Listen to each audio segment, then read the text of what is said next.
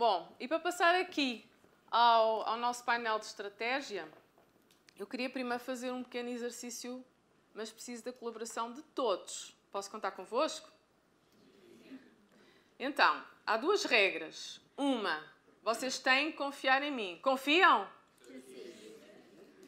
A segunda regra é muito mais importante. Vocês têm que confiar em vocês. Confiam? Sim. Sim, não ouvi bem? Sim. Ok, boa. Então, vou pedir a todos que fechem os olhos. E fechar os olhos não é como os meus filhos. Fechem e abrem assim no cantinho. É fechar os olhos. Ok? Respirem fundo. Ok? Levantem o vosso braço direito. Sem abrir os olhos, tudo, olhinhos fechados. Continuam a confiar em vocês? Sim? Sim. Ok.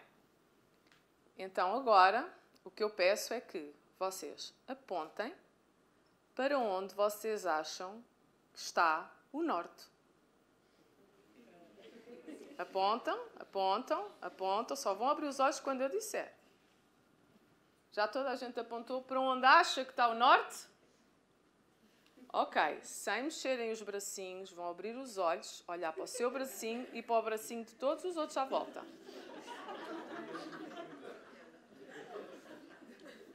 Ok.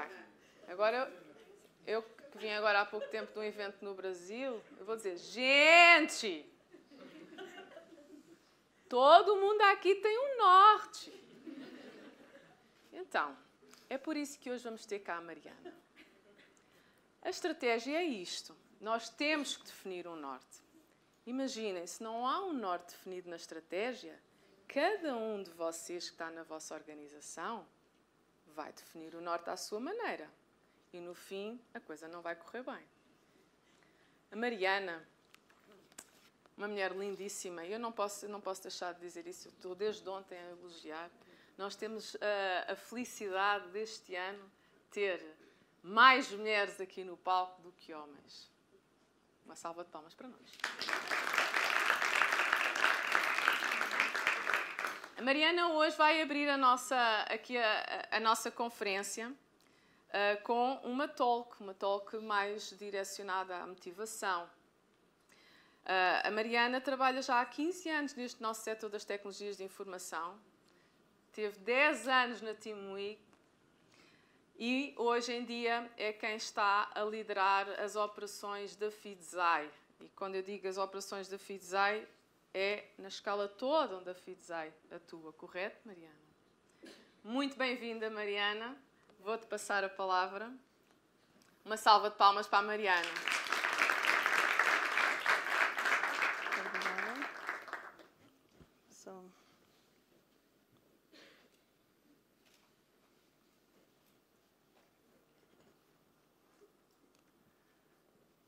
Antes de mais, sejam bem-vindos a esta toque de estratégia. O nosso objetivo hoje é partilhar aquilo que tem sido a experiência da FITSAI.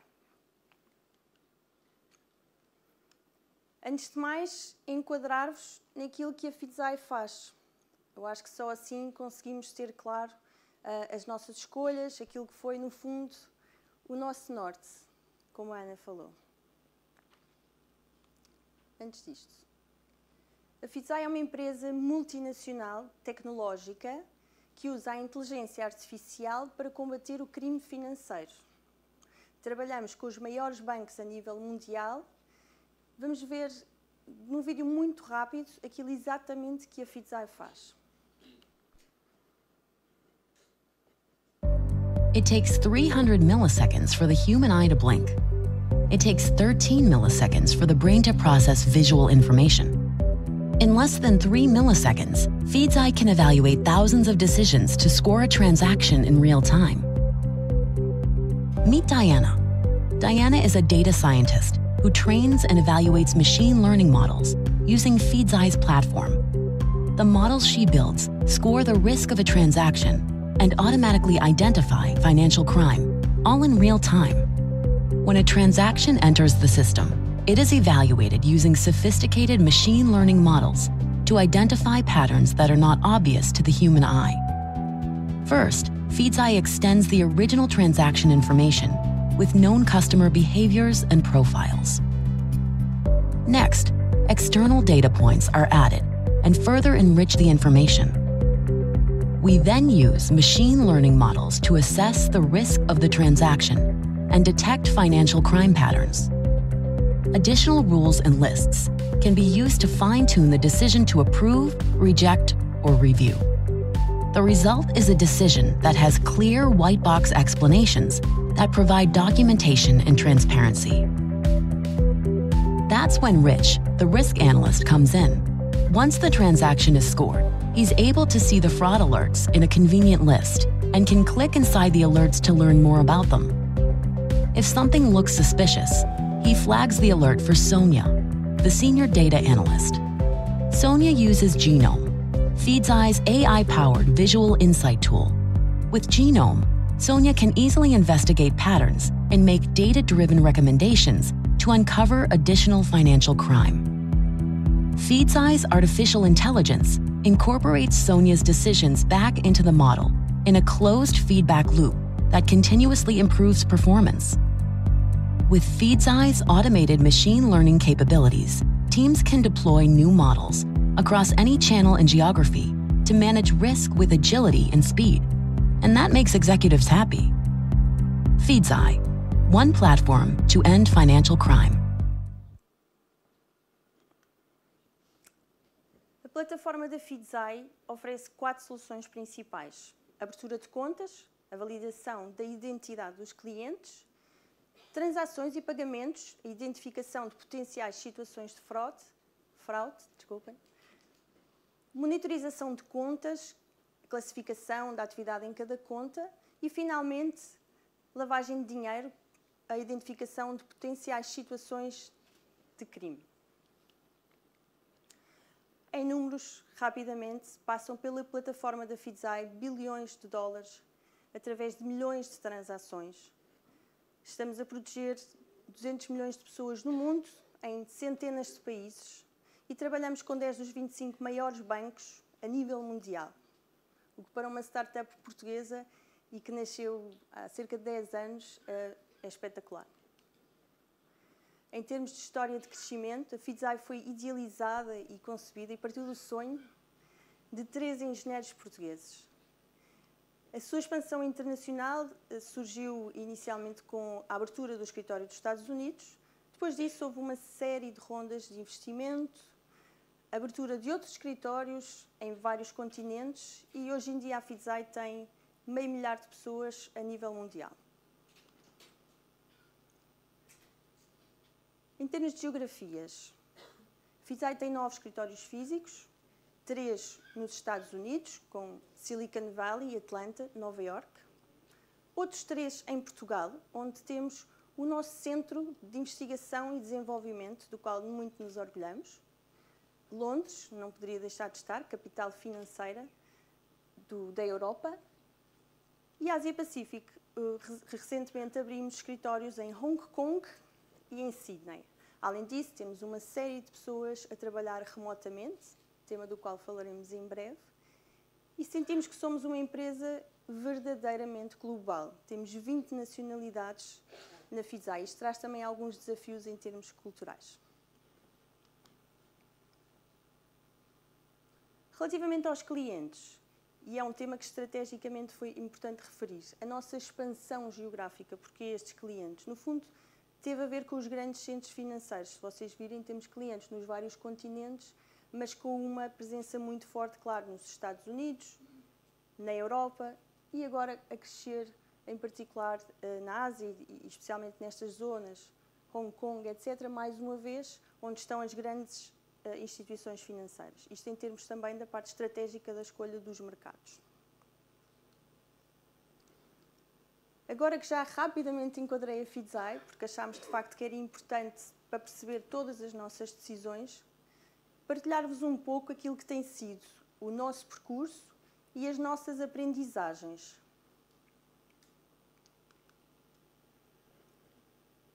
A estratégia da FIDSAI surge, obviamente, deste sonho de que falámos e deste caminho que pretendemos atingir com muita resiliência e muita confiança dos nossos fundadores e, entretanto, da nossa equipa, e está baseada em dois pilares fundamentais que têm características particulares.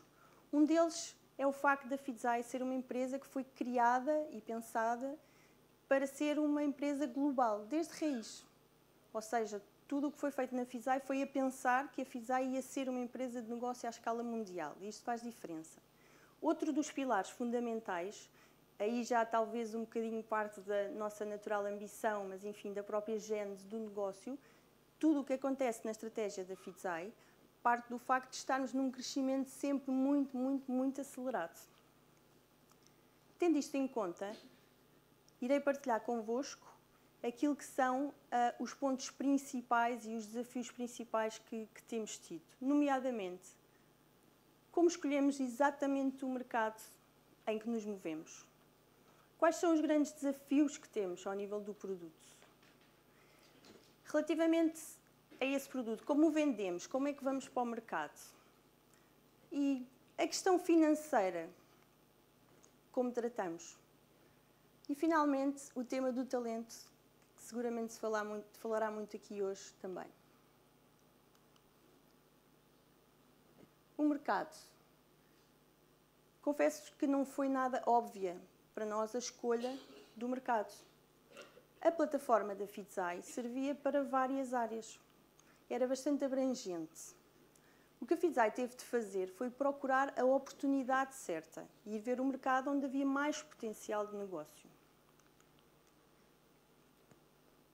percebemos que o mundo mudou. Hoje em dia já não falamos com o gerente do banco a toda a hora. Muitas vezes não vemos a senhora da mercearia. O próprio comércio físico está muito diferente. Se pensarmos na experiência em loja, por exemplo, Amazon Go, com certeza já ouviram falar. Na Amazon Go, um cliente entra, faz as suas compras, sai, paga naturalmente, mas não passa por nenhum tipo de validação ou caixa. Estamos neste momento numa era muito diferente e que traz muitos desafios, em particular ao nível da segurança. Só é possível este comércio do futuro porque existe inteligência artificial, porque é possível proteger estes dados Falemos rapidamente de inteligência artificial. Eu, é um chavão que se tem começado a ouvir muito, em particular nos últimos tempos. Não é novidade. Já perto dos anos 60, o John McCarthy tinha introduzido este chavão. Mais recentemente, há cerca de 20 anos, provavelmente todos o que estamos, que estamos aqui, vimos um computador a bater o campeão mundial de xadrez. Por que razão a inteligência artificial explodiu mais recentemente? Por uma razão simples. Hoje em dia existe a capacidade de processamento de dados em larga escala, o tal Big Data de que tanto se fala. Existem as tecnologias e as infraestruturas possíveis para que seja uma realidade termos este tal sonho dos anos 50, 60 de inteligência artificial. Estudos recentes também nos dizem que a fraude está a custar à economia mundial bilhões de dólares e que está em crescimento muito acelerado. As Nações Unidas recentemente estimaram os custos com lavagem de dinheiro entre 800 mil milhões e 2 bilhões de dólares. Isto diz-nos desde logo duas coisas. Uma delas é que ninguém sabe exatamente qual é o número, não é? Porque entre 800 mil milhões e 2 bilhões vai uma grande diferença. E a segunda e mais importante, seja qual for o número, ele é enorme. E lavagem de dinheiro, como vocês sabem, está a financiar dos crimes mais hediondos que possamos ter. Portanto, é algo de facto muito grave. Felizmente, as instituições estão atentas e estão atentas a esta questão da fraude e estão dispostas a investir. e, portanto, estima-se que até 2023 haja um investimento de 10 mil milhões de dólares neste campo.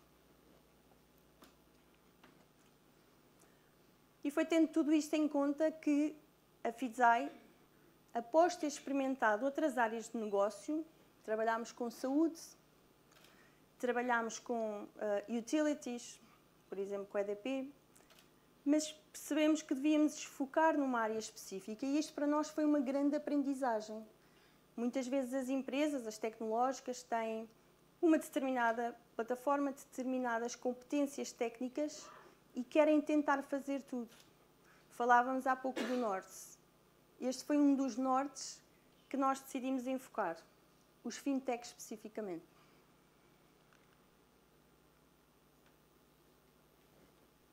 Produto. Temos tecnologia, temos as plataformas. Significa que temos um produto, um bom produto, Infelizmente não. Percebemos na Fitzai que para termos um produto realmente forte e realmente bom, tínhamos que conseguir equilibrar estes, todos estes fatores. Desde logo, tecnologia com capacidade de inovação. Na área tecnológica, se calhar mais do que em qualquer uma outra, a capacidade de inovação é absolutamente crucial. E como é que conseguimos fazer isto tudo e, ao mesmo tempo, empacotar um produto forma a que seja eficiente, de forma a que seja interessante para o cliente. Quando ao mesmo tempo, e todos de certeza se reverão neste facto, os clientes estão constantemente a querer customizar e a fazer o produto à sua maneira. Este é para nós um dos grandes desafios. E a forma como o tentamos atacar é através da criação de uma cultura de produto muito forte com as equipas certas, com equipas especializadas em áreas de produto, em gestão de produto. Neste momento, eu posso afirmar, provavelmente a maior organização dentro da FISAI é já a organização de produto.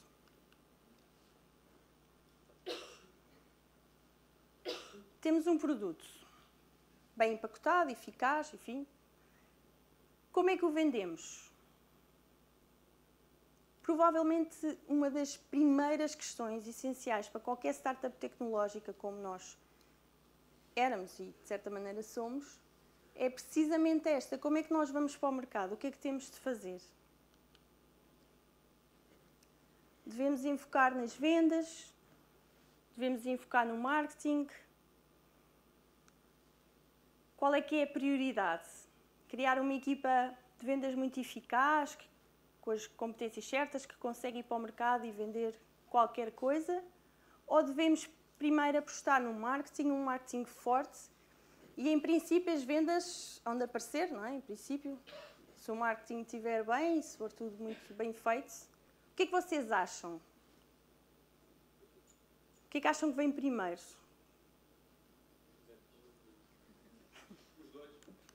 Exatamente. Pelo menos essa é a nossa experiência. Na FITSAI, nós de facto percebemos e, e, sentimos, e é essa a nossa experiência, de que eles não vivem um sem o outro.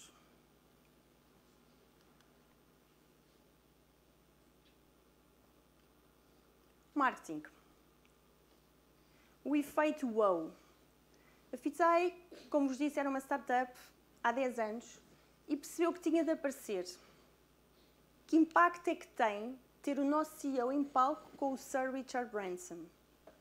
Quem é que não se lembra de ver a Fizai apresentar o Stefan Ocken na sua última, última aparição mundial? Realmente a aposta nos eventos foi para nós das, um dos grandes pilares da nossa estratégia de marca e de nos posicionar em termos comerciais. Ainda assim, mesmo em termos de marketing, não passa só por eventos. Aquilo que a FISAI tentou fazer e montar foi investir numa equipa, mais uma vez a equipa, e eu vou falar de equipa muitas vezes ao longo desta apresentação, uma equipa muito especializada. No nosso caso, a maior parte dela está nos Estados Unidos e que cobre, no fundo, todas as vertentes do plano de marketing.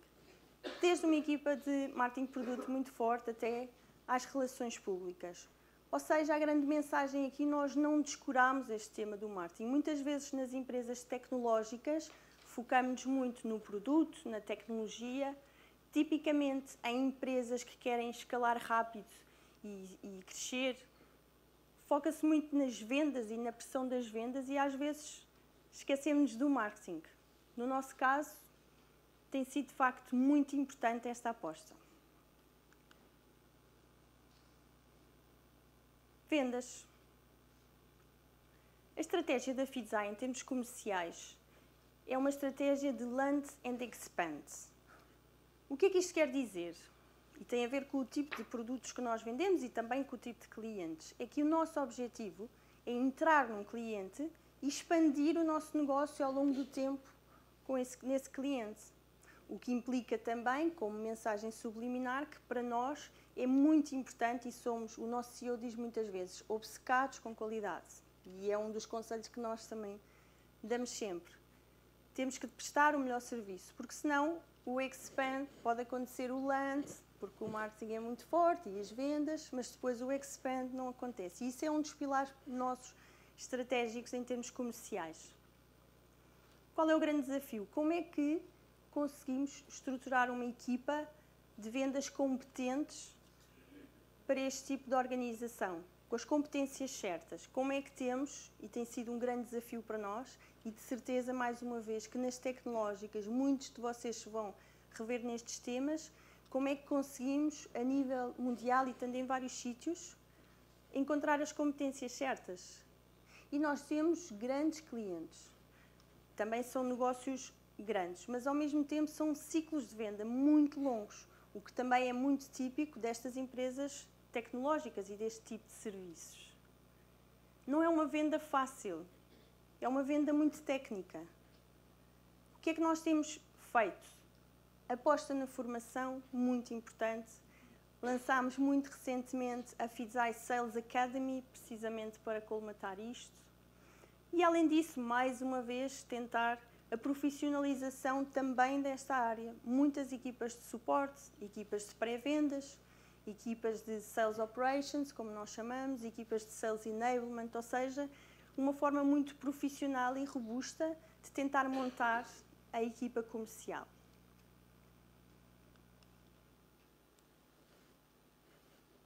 Questão financeira. É impossível nós falarmos numa empresa, especialmente tentar escalar uma empresa à escala mundial, sem este tema, infelizmente.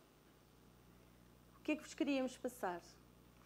A, ambição da FIDZAI implicava um investimento externo e daí termos recorrido a investidores. Obviamente que não se aplica a todas as empresas que possam estar aqui sentadas, porque têm fases diferentes de maturidade. Para nós foi muito importante e esta é, é uma das componentes que pomos aqui porque fala precisamente muito naquilo que vimos no vídeo inicial. A questão da perseverança. Se calhar não saberão, mas na Fidzai existiu uma pescadinha de rabo na boca, digamos assim, ao princípio. Ou seja, andou-se muito tempo a tentar vender o primeiro cliente para poder ter o primeiro grande investidor. Um investidor não confiava numa Fidzai que não tivesse já comprometida com um grande cliente.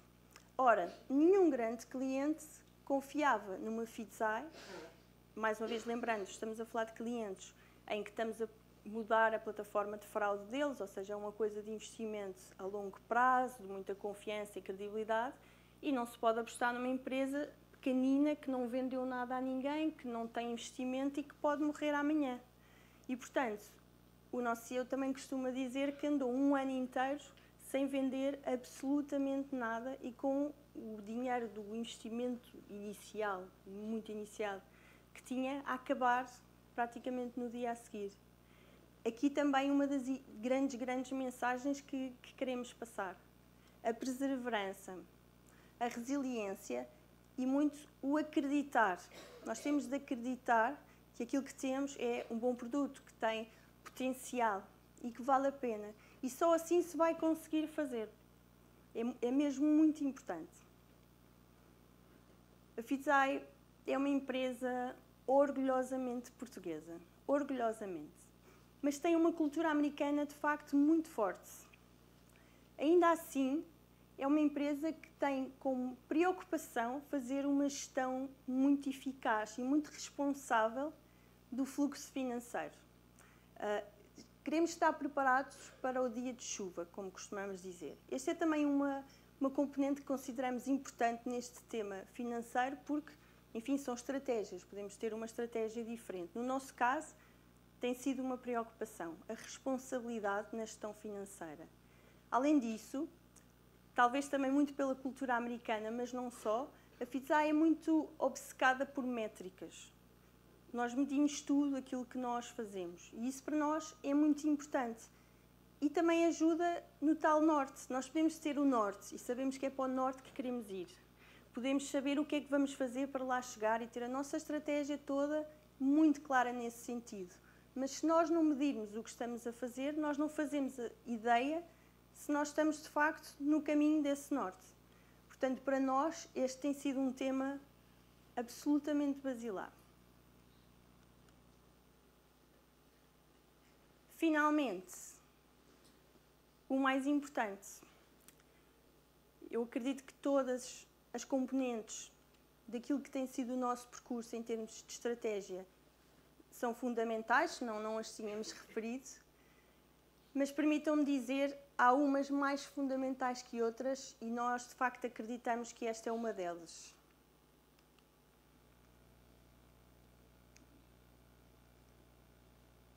Estamos numa fase de grande mudança de paradigma. O mundo está a mudar.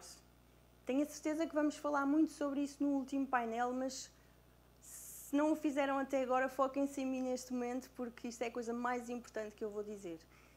A forma dos vossos filhos trabalharem não vai ser nada, em nada igual à forma de nós trabalharmos hoje como nós trabalhamos até agora. Está a mudar completamente. Na Fidzai já sentimos isto. Qual o desafio de criar as equipas? Como estruturamos as equipas numa empresa que está em crescimento muito acelerado? numa empresa que está em tantos sítios no mundo, em que as equipas estão descentralizadas. Eu costumo dizer que é curioso que os nossos uh, job postings, desculpa Ana, já sei que tenho que falar em português, mas uh, em Portugal dizem sempre Lisboa barra Porto barra Coimbra. Porque para nós, desde que o recurso seja bom e que seja exatamente aquilo que nós estamos à procura, pode estar em qualquer sítio. E isto só é possível porque nós temos uma cultura de flexibilidade, temos uma cultura em que as pessoas muitas vezes trabalham remotamente e aceitamos isso como uma inevitabilidade. E também porque percebemos que para isso tínhamos de ter as ferramentas. Por exemplo, todas as salas de reunião de todos os escritórios da FITSAI têm aquilo que chamamos uma Zoom Room. Tem um ecrã, tem um microfone, tem um botão que se carrega num iPad para ligar a videoconferência. Ou seja, a própria empresa está preparada para esta lógica de descentralização. É muito normal, nós temos pessoas a gerir equipas que não estão no dia a dia sentadas entre si. Mesmo assim, temos a consciência de que estamos numa pequena ponta do iceberg. Estamos de facto numa era completamente diferente. E acho que é uma das grandes mensagens que vos queria deixar, que temos que estar todos muito atentos, porque há as empresas que vão se conseguir adaptar a esta mudança e há as que não se vão adaptar. E hoje em dia, claro, na maior parte das empresas tecnológicas, temos estes recursos, uh, a maior parte deles jovens, os, os millennials, têm determinadas características e que exigem, exigem estas mudanças. Além disso, existe também a questão da cultura, seguramente também se falará muito no último painel de hoje. É algo que também temos tido muita atenção uh, de investir, mecanismos de retenção das pessoas, de felicidade das pessoas, das pessoas estarem confortáveis. Já não passa só por uh, técnicas de, de aumentar a pessoa, etc. O próprio espaço físico, o escritório, faz diferença. Há pessoas hoje em dia que escolhem ir para a empresa A ou para a empresa B porque o escritório é mais giro, ou tem o ping-pong, ou tem cerveja, um bar. enfim, hoje em dia vê-se tudo isso já é, é o básico. Portanto, há muitos fatores, tanto para atrair talento como para reter o talento. Seja como for, e tendo em conta esta nossa consciência, na nossa percepção, o mais importante e aquilo que nós chamamos o segredo do nosso sucesso, e dizemos isto com toda a sinceridade, para nós são, e temos aqui duas pessoas representadas, os Feed Giants. Vamos ver.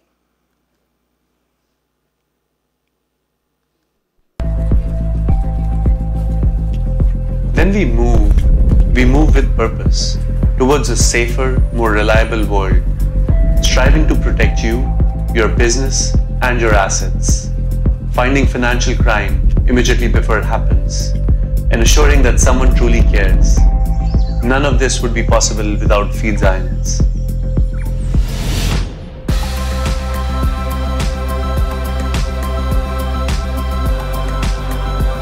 Wir sind kreativ. אנחנו נהנים. Nós somos grandes amigos uns dos outros. Мы не дадим ни себя, ни вас в обиду. On est déterminé. Probléma megoldásokat keresünk. 我们每天学 Somos curiosos. Mas essa é nós estamos.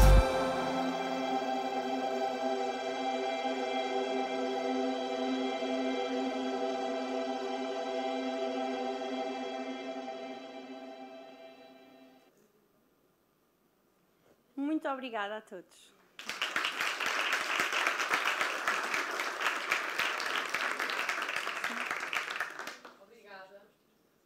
A Mariana está neste momento disponível. O objetivo da nossa conferência é exatamente este: é vocês colocarem questões. Portanto, não se acanhem, coloquem questões. Uh, a Mariana está aqui com, muito com uma grande abertura de facto para partilhar o que é que, o que, é que correu bem, o que é que correu menos bem, uh, quais foram as limitações que houve. Uma empresa que, que nasce em Coimbra, eu conheço a Fidzai há, há 10 anos, nós tivemos o privilégio de colaborar com a Fidzai nos seus inícios, ainda estava debaixo da nova base capital. E, e portanto, o, há aqui todo, toda esta transparência de partilhar convosco uh, os desafios que houve. Sai de Coimbra, vai para o outro lado do Atlântico, o que é que aconteceu, o que é que correu bem, menos bem. Uh, portanto, estejam à vontade para colocar questões. Eu gostava mesmo muito, muito, muito que vocês aproveitassem este tempo aqui para uh, colocar questões à Mariana. Quem é o primeiro? O mais difícil é sempre o primeiro. Quem é o primeiro? Está aqui o microfone. Carlos, boa. Muito obrigada. Bom dia, Mariana. Bom dia. Carlos Costa da Quidgest. Uh, refleti muito na, na, na, apresentação, que nós temos enfim, um percurso parecido. Aqui a, a, questão é: uma empresa que se foca apenas numa coisa uh, tem algum risco de sobrevivência, porque se essa coisa acabar. E é sempre esta dúvida que existe, e portanto, como é que vocês, de algum modo, têm, direi, um plano de fuga caso este mercado em que vocês se focaram a 100% possa ter desvios, porque este é o grande dilema das empresas, é estar em várias frentes para sobreviver, mas depois não conseguem ser super profissionais numa só. Sim, Esta é, a questão. é uma excelente pergunta. Temos dois truques Obrigada, principais, chamemos-lhe assim. O primeiro, desde logo, é que fintech parece uma só coisa, mas é bastante abrangente, não é? Portanto, nós trabalhamos com bancos, trabalhamos com processores, prestadores de pagamentos, mas também trabalhamos com grandes empresas de vendas online, ou seja, podemos trabalhar com seguros, enfim, digamos que apesar de tudo é abrangente o nosso leque. E o segundo é que, no nosso caso, podemos sempre voltar à base, digamos assim, sem grandes alterações. Efetivamente, a plataforma da Fidzai permite trabalhar outras áreas. Já o fizemos, por exemplo, para a saúde, a analisar análises clínicas. Ou seja, é uma plataforma permite utilizar a inteligência artificial, em particular muito o machine learning, o deep learning, para analisar um, uma grande, grande quantidade de dados e depois ter uma série de características, como os white box explanations, tudo coisas muito técnicas que não vale a pena aqui dizer, mas que se aplicam a muitas áreas. Portanto, eu diria que aquilo que nos descansa, pelo menos para os próximos anos, são, são estas duas coisas. Mais questões? Queiram colocar?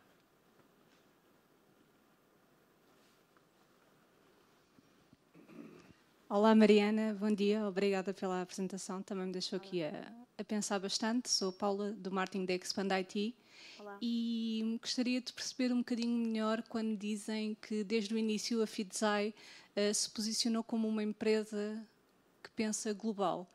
Gostaria de perceber um bocadinho mais na prática, em termos de estratégia, uh, o, que é que esteve, o que é que está por trás de uma, de uma empresa que na sua gênese, apesar de ser portuguesa, começa a pensar global. Como é que é a abordagem aos mercados internacionais?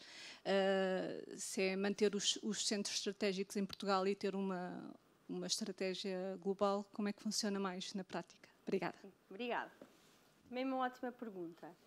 Uh, eu diria que, desde logo, para enquadrar, a grande diferença é que, especialmente há uns anos atrás, era muito típico. Uma empresa portuguesa lançava-se, depois começava a correr muito bem, via que talvez houvesse oportunidade, talvez fosse tentar a Espanha, que é ao lado, ao Brasil, fala em português, etc., calmamente, e cada vez que fazia ia aprendendo como fazer.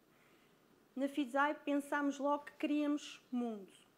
Portanto, em termos comerciais e clientes, quando eu digo que os nossos fundadores andaram um ano a tentar vender, eles andaram a tentar vender, não digo por todo lado, porque obviamente tentaram grandes empresas e se calhar mercados maiores, mas efetivamente em Portugal, nos Estados Unidos, estiveram também na Ásia, etc. Portanto, a lógica de procurar negócio global. Depois, em termos mesmo de equipas, a mesma, a mesma situação, é pensarmos que quando contratamos, estamos a contratar pessoas que não têm uma visão de mercado só no próprio país. E além disso, e aí um bocado inerente de ser uma tecnológica, toda esta lógica de colaboração, todas as ferramentas, tudo o que se monta em termos de como o produto funciona, eh, toda a documentação que é criada, eh, todas as ferramentas, no fundo, passa a expressão, que se põem à disposição dos colaboradores, estão pensadas para serem escaladas, para serem utilizadas no mundo. Se calhar, se estivéssemos a trabalhar só em Portugal, até tínhamos feito tudo em português. Se calhar não, porque como vocês todos sabem muito bem, nestas questões tecnológicas o inglês é, é, naturalmente uma língua, mas se calhar muita documentação até podia estar, por exemplo, para colaboradores, recursos humanos, questões financeiras. FISAI fez sempre tudo de inglês de início, por exemplo. Portanto, parte um bocadinho desta lógica. E depois tem muito a ver com, lá está, a tal ambição de, de mundo. Sendo nas tecnológicas cada vez mais isso faz sentido, não é? É, é bastante escalável, é diferente se calhar da indústria, enfim embora também seja, mas acho que parte um bocadinho mais. E é quase um, um mindset, não é? é, é pensámos logo que ia ser assim, portanto, escalámos tudo e preparámos tudo para ser assim.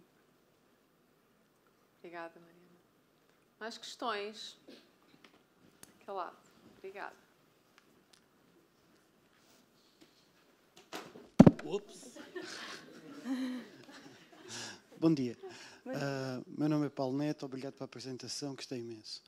Uh, falei imenso de equipas, e sim, as equipas são fundamentais para qualquer organização. A minha pergunta é, uh, ao montar equipas virtualmente, não só dentro de uma área, mas entre várias áreas, que o desafio aumenta, e sobretudo com culturas diferentes, de país para país, de continente para continente, quais foram os maiores desafios que enfrentaram?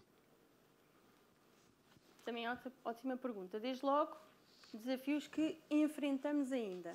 Portanto, por isso é que eu digo, é uma mudança de paradigma. Estamos a entrar numa era. Falei ontem muito ao jantar com o Renato sobre isto, de certeza que no último painel irá, irá acrescentar.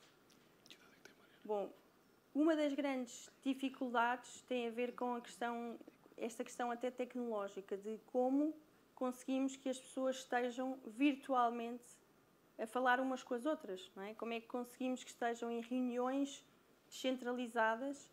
Uh, uma das coisas que temos na FISAI, além de, por exemplo, as salas de reunião preparadas, como já falámos, temos pequenos pormenores de ter esta regra de videoconferência tem a câmara ligada, por exemplo. Pode parecer um pormenor, mas em muitas empresas, e eu já vi isto acontecer várias vezes, as pessoas estão em conferência, em reunião, mas não se estão a ver uns aos outros e, portanto, consequentemente, ninguém está a ouvir ninguém. Outro dos desafios tem a ver com a questão também das viagens. Aliás, também põe um desafio de custos, porque as equipas descentralizadas não necessariamente nunca se veem. Aliás, nem é uh, nem é desejável que assim seja. A ideia é que no dia a dia consigam continuar a trabalhar sem se verem, mas, mas têm de se ver. A questão da formação é outro dos temas. Há muitas coisas que nós já temos em plataformas, ou seja, de self-learning, mas nós temos um onboarding que implica as equipas, quando entram, irem ao escritório durante, imaginem, uma semana e estarem todas no mesmo sítio. Além disso, e eu particularmente notei muito isso quando entrei na Fidzai, esta, esta capacidade de colaboração, ou seja, tem de haver as plataformas, toda a informação tem que estar num sítio e tem de funcionar, porque senão uma pessoa está num escritório, não tem acesso, não colabora, etc. Na Fidzai há muito essa cultura. Eu também acredito que, lá está, esta nova geração de millennials, empresas tecnológicas, cada vez mais, isto é uma realidade, as pessoas trabalham em cima destes modelos de colaboração. Mas parecendo que não, é uma das coisas também importantes. Como é que eu estou a trabalhar num determinado projeto num determinado ficheiro. Por exemplo, esta apresentação, trabalhei com a, com a nossa pessoa de Corporate Communications que estava noutro país. Era impossível isto há uns tempos, não é? tínhamos que estar a conversar. Uh, e, portanto, na FISAI está muito incorporada esta, esta lógica de trabalho em si. Portanto, eu acho que a questão das ferramentas também é fundamental. E depois há uma, há uma questão também de mentalidade.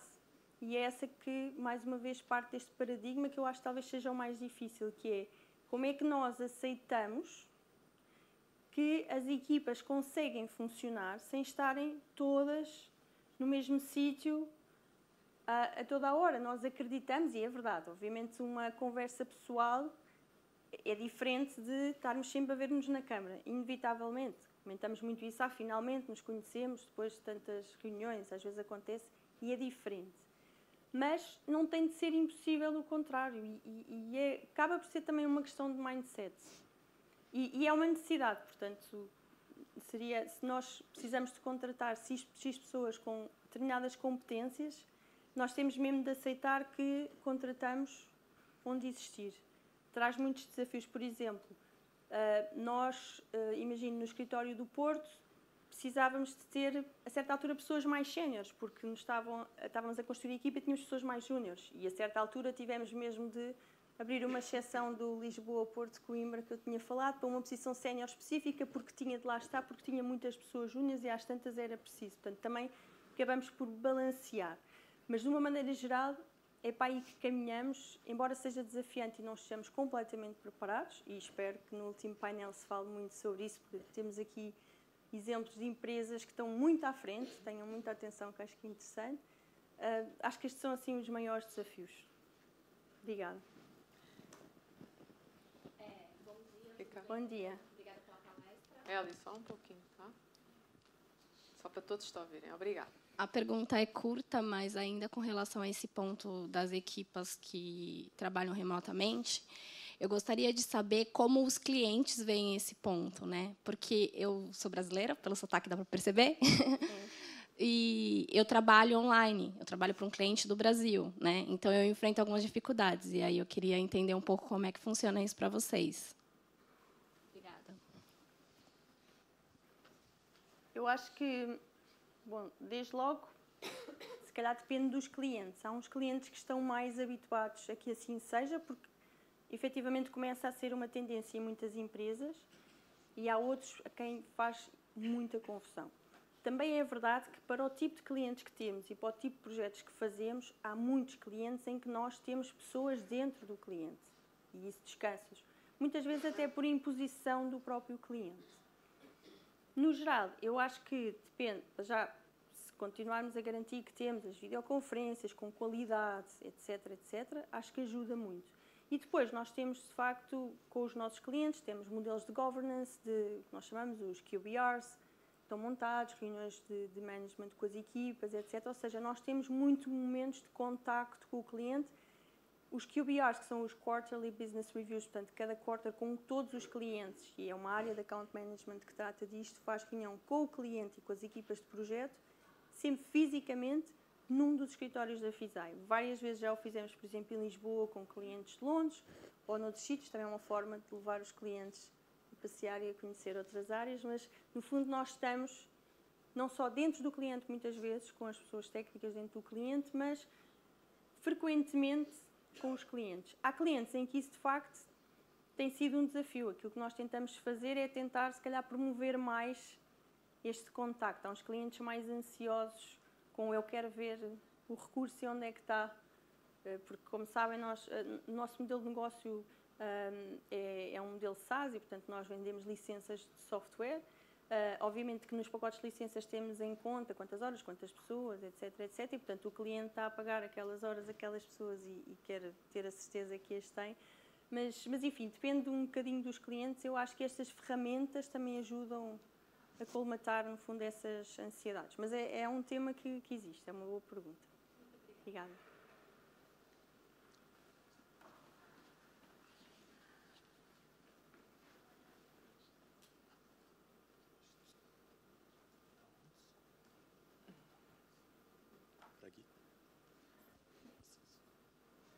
Bom dia, queria agradecer a apresentação. Sou a Janine Oliveira, da Blue Screen. Yeah. E a minha pergunta especificamente é sobre estratégias de marketing nos mercados externos. Né? Então, você informou que a FitSci, ok, foi ela é toda desenvolvida no inglês, desde né, da sua essência. Mas, para atuar no mercado estrangeiro, como que é efetivamente a estratégia de marketing? Porque é, é bem relativo falar assim, ó, eu estou no mercado externo porque eu consegui um cliente lá mas efetivamente é feito só o comercial mesmo, a tentar captar o lead lá fora, ou há um trabalho nas mídias locais, com estratégia local, para realmente ampliar a marca no, nos países, enfim, que, que está a atuar? Boa pergunta. Um, depende um bocadinho dos países. Por exemplo, em termos, já agora na primeira parte da pergunta, em termos de customização, nós uh, recentemente, uh, desde logo a estratégia da FISA em termos de marketing e de branding, num mercado em que entra e naquele onde se mantém, passa muito pelos eventos, porque tem clientes muito cirúrgicos e, portanto, faz-nos sentido estar onde eles estão, e são eventos como o Money 2020, etc., onde estão os clientes todos. Começando na parte da customização, dizer-vos que recentemente, ou ano passado, tivemos no evento do Brasil e, obviamente, toda a nossa comunicação, todos os materiais foram traduzidos para português do Brasil. Por exemplo, tivemos também o ano passado um tema porque precisámos de fazer o evento em Hong Kong, provavelmente o Money 2020 Ásia, e escrever Fizai em chinês não era assim tão evidente, portanto tivemos de adaptar, portanto adaptamos os materiais.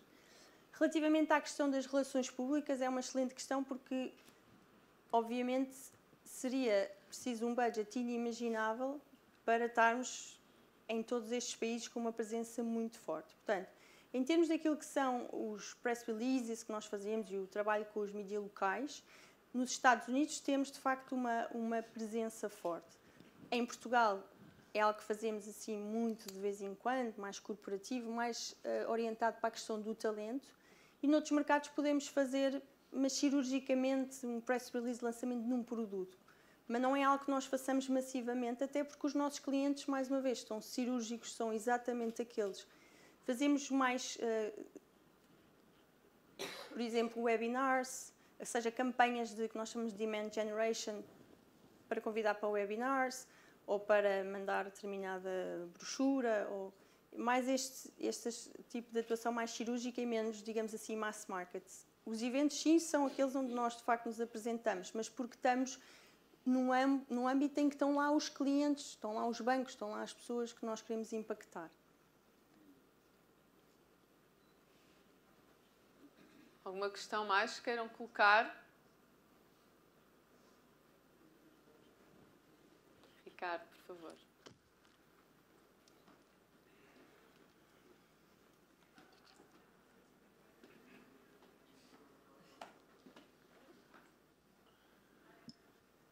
Bom dia, Mariana. Bom dia. Meu nome é Nancy, um, eu trabalho com o marketing da Altitude Software.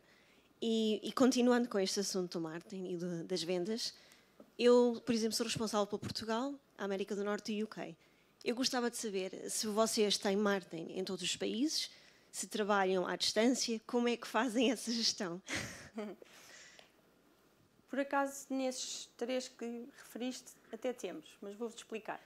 A equipa maior de marketing que nós temos está efetivamente nos Estados Unidos e especificamente em Silicon Valley. E é uma equipa grande e que cobre estas várias áreas de que falamos. Marketing de produto, marketing, vamos dizer, mais abrangente, as relações públicas. Além disso, os eventos, que é uma equipa também grande. Mas temos em Portugal uma pessoa de, de relações públicas, de, de, corporate communications, que ajuda aqui a fazer um, a ponte. E temos em Londres uma pessoa de eventos, especificamente, que reporta aos Estados Unidos. Ambas estas pessoas, tanto a de Portugal como a de Londres, reportam aos Estados Unidos. Por exemplo, em Ásia Pacífico não temos ninguém, mas também são escritórios relativamente pequenos. Temos provavelmente 20 pessoas em Hong Kong, enfim, não sei, 5, 10 em Sydney, portanto, em Londres já temos um pouco mais e já faz sentido porque temos muitos eventos que são lá e mesmo eventos que sejam aqui na Europa, por exemplo, o Money 2020 tem sido em Amsterdão, acho que vai mudando, mas agora a equipa mais forte e aquela que gera as outras está nos Estados Unidos, até porque a forma como estamos estruturados, agora para perceberem, já vos disse que Portugal é o grande centro de investigação e desenvolvimento e de produto e, portanto, a maior parte do nosso poder de engenharia e de data science está em Portugal, nos três escritórios. Mas nos Estados Unidos temos, em Silicon Valley, muito fortes equipas de vendas e, obviamente, equipas comerciais e muitas delas descentralizadas. Muitos dos nossos vendedores são remotos, porque eles andam a cobrir todo o território americano. Em Atlanta, aí sim temos aquilo que nós chamamos o nosso hub tecnológico dos Estados Unidos. E, aliás, é, é algo que está a acontecer em Atlanta no geral. Muitas empresas tecnológicas têm lá as suas pessoas. Há lá boas universidades também para Georgia Tech, etc., que ajudam a ter estes recursos técnicos e, portanto, lá há muitas pessoas técnicas, project managers, software developers, etc., pessoas muito ligadas talvez mais ao delivery, e depois temos Nova York, onde mais uma vez é equipa comercial e alguns gestores de projeto.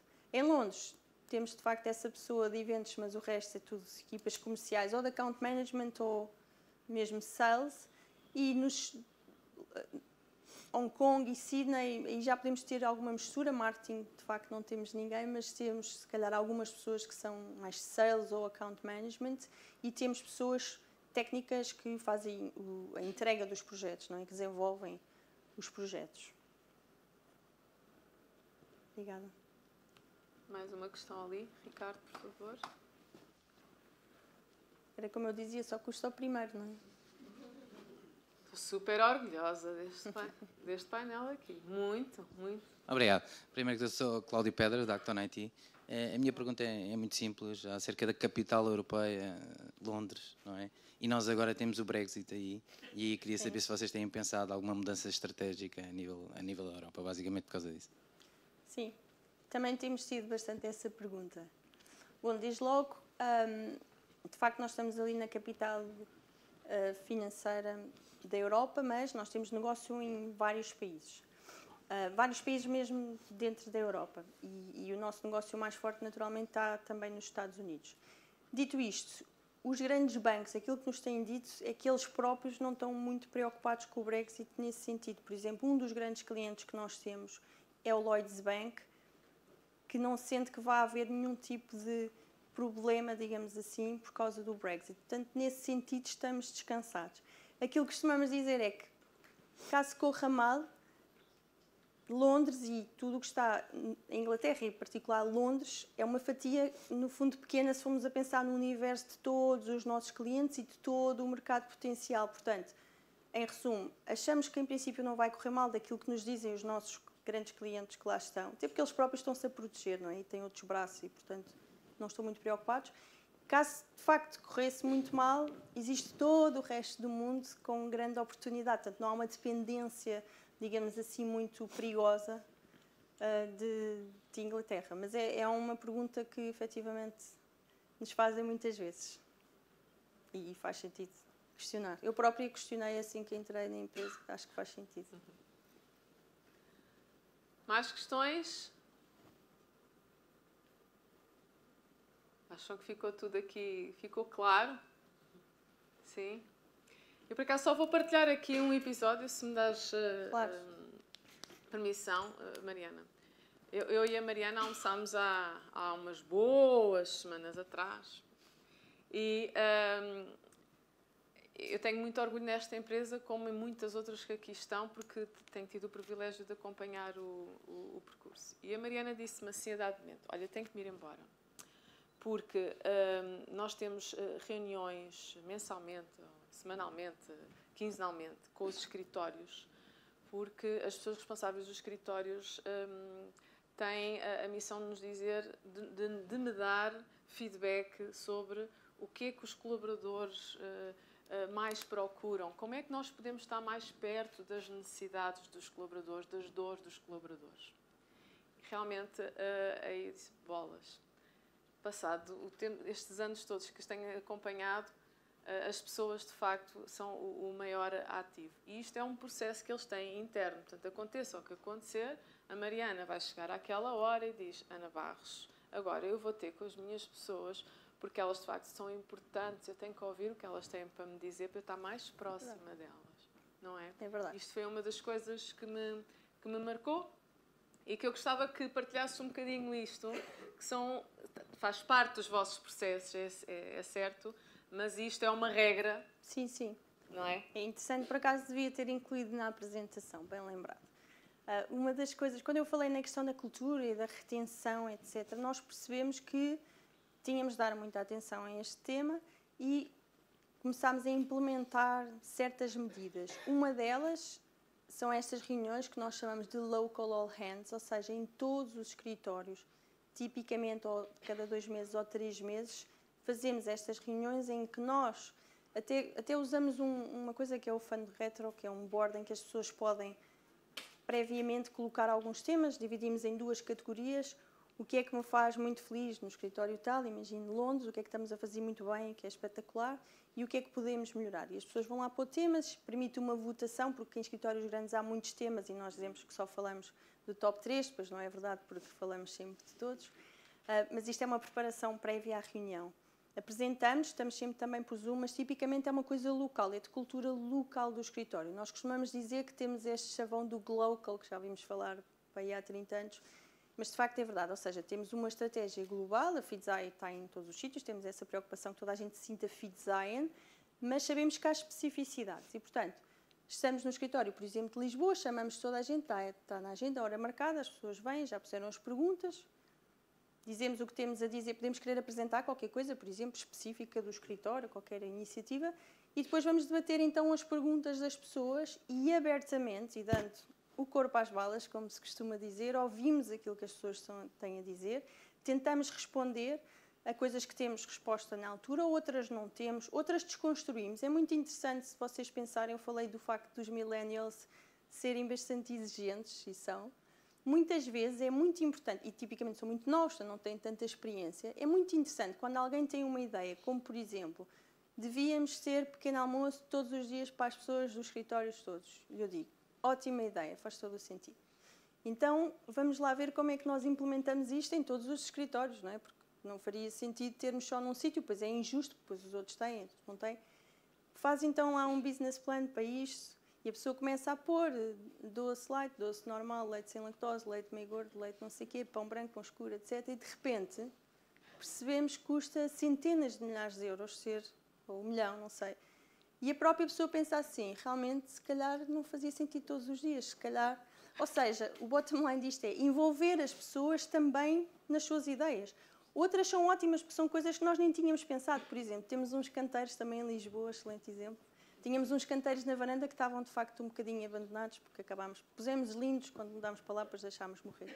E as pessoas diziam, mas nós queremos, podemos plantar, e nós, claro, e daí surgiu a iniciativa de adote um canteiro por equipas, até há uma certa competição. Claro que há uns canteiros que estão maravilhosos, há outros, como o nosso, por exemplo, que está um bocadinho mal. Uh, mas no fundo dizer assim, ouvir as pessoas e de forma honesta e transparente. Não é? Há coisas que as pessoas, por exemplo, tem uma, uma, um tema que me é muito caro que é o ping-pong, como elas sabem escritórios que querem. Eu, no escritório de Lisboa chegámos a ter ping-pong, de repente não havia mesmo espaço, tivemos de tirar o ping-pong. No escritório novo tivemos o cuidado de não pôr, porque sabemos que depois vamos ter que tirar, e porque é uma coisa que efetivamente incomoda. Vocês conseguiram manter a PlayStation ao fim de algum custo, isso então era o fim. Não imaginam o que é que é por causa do ping-pong, a exigência. Mas ao mesmo tempo temos reclamações, por exemplo, no Porto. Acabei por fingir que não vi que eles próprios fizeram uma mesa de ping-pong e eu fingi que não vi, literalmente. Mas eu tenho reclamações todos os dias. Ah, porque incomoda, não podes puxar para outro sítio. Não pode... Ou seja, esta questão comunitária de todos debaterem e querem o ping-pong, mas depois há um que diz: Ah, mas olha, eu não quero o ping-pong, porque o que for. Envolver as pessoas, isto parece aquelas, aqueles chavões que se dizem, bullshit talk. É verdade, se nós envolvermos. Agora, há uma coisa que é muito importante e nós temos esse cuidado, e aqui a Inês em particular, que é responsável do escritório de Lisboa, ajuda-nos, que é nós tiramos as, os pontos todos e as notas daquilo que nós falámos, porque a primeira coisa que nós fazemos assim que chegamos à reunião a seguir é dizer: da outra vez falámos nisto, isto, isto. Como vocês viram, já temos, imagina, frigorífico maior, este tipo de questões. Ou a adação de vasos. Olha, este tema falámos neste momento, ainda não temos resposta, mas não nos esquecemos de estar aqui. Portanto, as pessoas também têm que sentir que não é uma coisa inconsequente. E depois até mandamos normalmente um feedback form, já vos disse que a Fizai é completamente obcecada por métricas, nós também sempre. E tipicamente, até hoje, tem sido sempre muito bom. E as pessoas dizem, ah, eu gosto de... porque me ouviram, porque perguntaram. E de facto, às vezes nós estamos a tentar fazer coisas e nem é aquilo que as pessoas queriam. Ou às vezes gera-se, nós chamamos a rádio alcatifa, imaginem, por causa do ping-pong. E se calhar nós estamos lá, damos o corpo às balas, eles pedem o ping-pong, eu tento explicar novamente porque é que eu acho que não deve haver ping-pong e pelo menos ficam frustrados porque continuam a ser a mesa de ping-pong, mas ao menos não podem dizer aquela empresa tirana que não quis saber e nós queríamos o ping-pong e eles nem sequer ouvem, não querem, etc. Portanto, achamos que o tal respeito e a abertura para as pessoas e a transparência, para nós, tem tido resultados e fazemos isto em todos os escritórios. Espalhados todos. Sim. Ok, muito obrigada, obrigada. Mariana. Uma salva de palmas para a Mariana. Bom, só resumindo aqui um pouquinho o que nós falámos, nós até começámos com aquele vídeo inspirador e, e eu acho que aqui a Mariana passou um, um, pouquinho por tudo.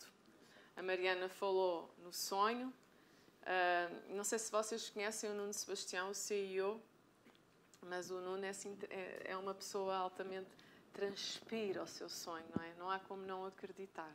E ele vende bem o seu sonho porque ele acredita. E falou-se falou disto aqui. Uh, agora, não basta ter só um sonho. Temos que uh, acreditar nesse sonho, temos que ser resilientes, persistentes, e isto são algumas soft skills dos, dos líderes. E, e, o, e o Nuno foi, foi assim. E foi assim que fez. Mas para isso também teve que definir o norte, não é? E falámos, fizemos aquele nosso exercício do, do norte. É muito importante ter alguém que esteja a definir o norte. Qual é o caminho para que todos nós que estamos dentro dessa organização saibamos para onde vamos caminhar? Claro que essa estratégia tem que estar definida e depois com táticas no dia a dia, ok? Para fazer concretizar. E uma coisa muito importante também uh, que a Mariana partilhou aqui foi a cultura. E a cultura mantém-se desde que eu conheço a FIDESAI. Não é? E não sei se tiveram já a oportunidade de ver o Nuno, mas o Nuno é, é aquele tipo que vai realmente calças de ganga, veste o seu coletezinho da Fitzai. Correto? Epá, e está aqui, tu cá, tu lá. E quando convidei o Nuno para estar aqui o ano passado, ele não conseguiu. E disse assim, mas vai a Cátia Batista dos RH falar. E vai. Este ano disse, como é que é, Nuno? Estás cá? Ele disse, pá, não. Vou ir só para o Natal. E depois, não dá para fazer este Natal. Ele, mas é pá, tenho uma pessoa espetacular, é a Mariana, a Mariana de Operações. Ela sabe isto, ela vai falar porque ela transpira o nosso sonho. É o sonho dela também. Portanto, isto é passado, a cultura de facto é passada. Falámos também muito da aposta, e digo-vos isto convictamente, conheço-os há muitos anos, desde o início, quando definiram o seu business plan, a aposta de marketing, a estratégia que tinham muito bem definida para marketing foi no ponto zero logo do início do projeto. Marketing e vendas super alinhados. Sempre, sempre, sempre. E por fim, falámos aqui de um tema e, e, e dedicámos muito tempo, vai ser o nosso último painel de RH, o grande ativo. Estamos a falar de vendas complexas, são ciclos de vendas gigantes. Uh, marketing e vendas, marketing hoje tem um papel muito importante, consegue realmente uh, contribuir para diminuir o ciclo de vendas, mas no fim nós precisamos muito do, da área comercial, porque nós estamos a falar é P2P, de pessoa para pessoa, olhos nos olhos, para dar a credibilidade e a confiança. E realmente o, o maior ativo das empresas hoje uh, são, são as pessoas.